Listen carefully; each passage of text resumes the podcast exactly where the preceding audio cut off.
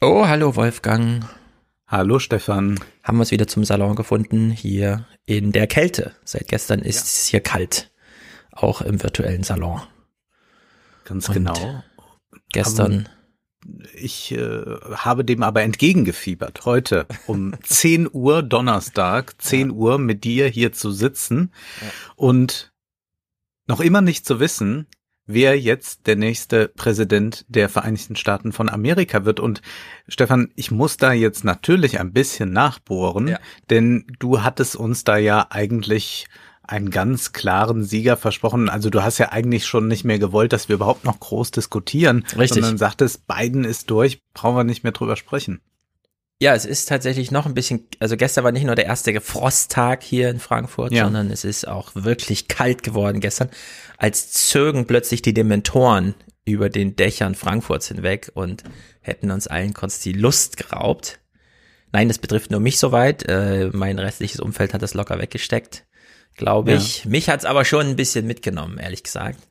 Und naja, wir werden im Salon gleich die Angrynomics besprechen.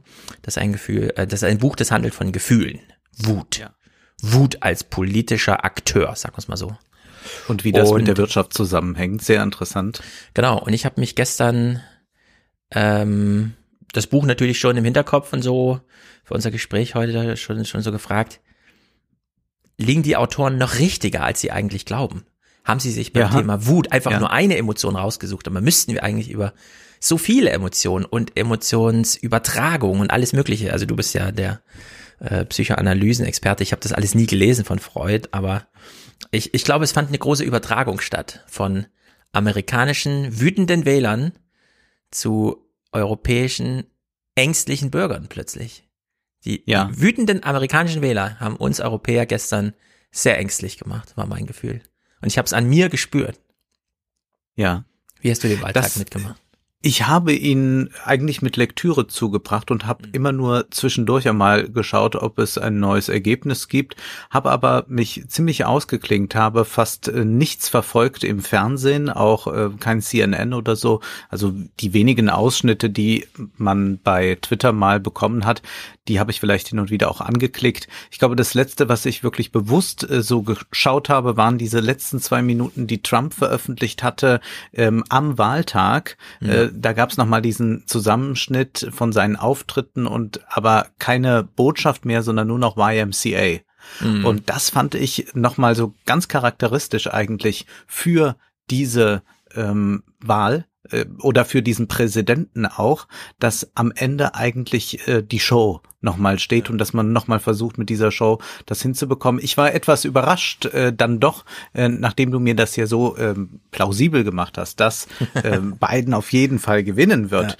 Ja dass äh, es dann doch äh, sehr knapp ist und ich habe mich gefragt, wie sinnvoll ist es überhaupt noch, sich mit Demoskopie zu beschäftigen? Mhm. Oder muss man sagen, äh, das ist ja auch ein Thema von Angrynomics, äh, geht es dann am Ende darum, dass ähm, Tribalismen angesprochen werden, also kleine Identitäten und die sind am Ende wahlentscheidend und die werden aber von der Demoskopie nicht, äh, nicht richtig erfasst. Ja. Das war äh, die Frage, die ich mir gestern gestellt habe, weil ich auch das Buch am Lesen war. Genau, dann switchen wir jetzt gleich in den Salon. Angrynomics ist das Buch, das uns nochmal erklärt, wie man in einer Welt, in der offenbar Inhalte nichts mehr zählen und mhm. die bisherige Demoskopie versagt, trotzdem Erklärungen möglich sind. Es trotzdem noch Erklärungen gibt und diese haltlose Welt nochmal auf eine, wie soll man sagen, in eine Heuristik reinholt, bei der man auch dann noch einen klaren Kopf bewahren kann, wenn plötzlich aus dem Nichts 10 Millionen Wähler auftauchen, die einfach nur wütend sind und die ja. mit sonst mit niemandem reden. Ja. Die an, ist das nicht ans Telefon the gehen. silent majority stands Richtig. with Trump? Also das ja. sind das die, die, wie du sagst, nicht ans Telefon gehen. Die sagen, mache ich nicht. Unerreichbare Menschen. Ja. Aber dann sind sie da, wenn, wenn sie gerufen werden, wenn sie vom, wenn sie von ihrem, wenn sie, wenn sie der richtige Rufe eilt, dann sind sie plötzlich da.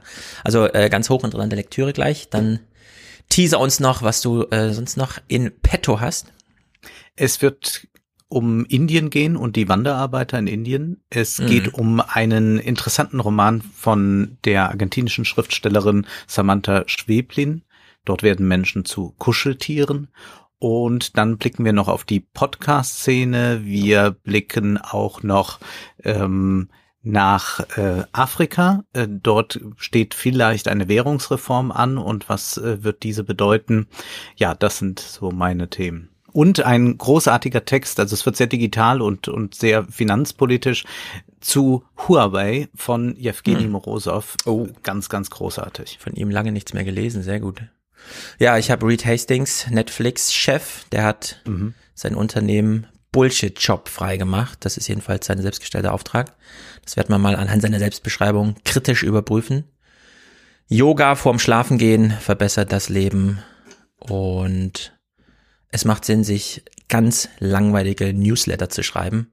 Newsletter, die mit Absicht langweilig sind. So langweilig, dass man schon in die Betreffzeile schreibt, das ist langweilig, was ich jetzt schreibe. Und es hat trotzdem so viel überraschenden Sinn, das werde ich gleich aufklären. Und stellt sich raus, die Klimakrise ist viel billiger als die Corona-Krise. Ich würde sagen, dann gehen wir mal rein. Bis ja. gleich. Alle, die äh, gebucht haben, ähm, je nachdem, entweder eins vorher oder eins nachher im Podcatcher taucht der Feed-Salon äh, auf.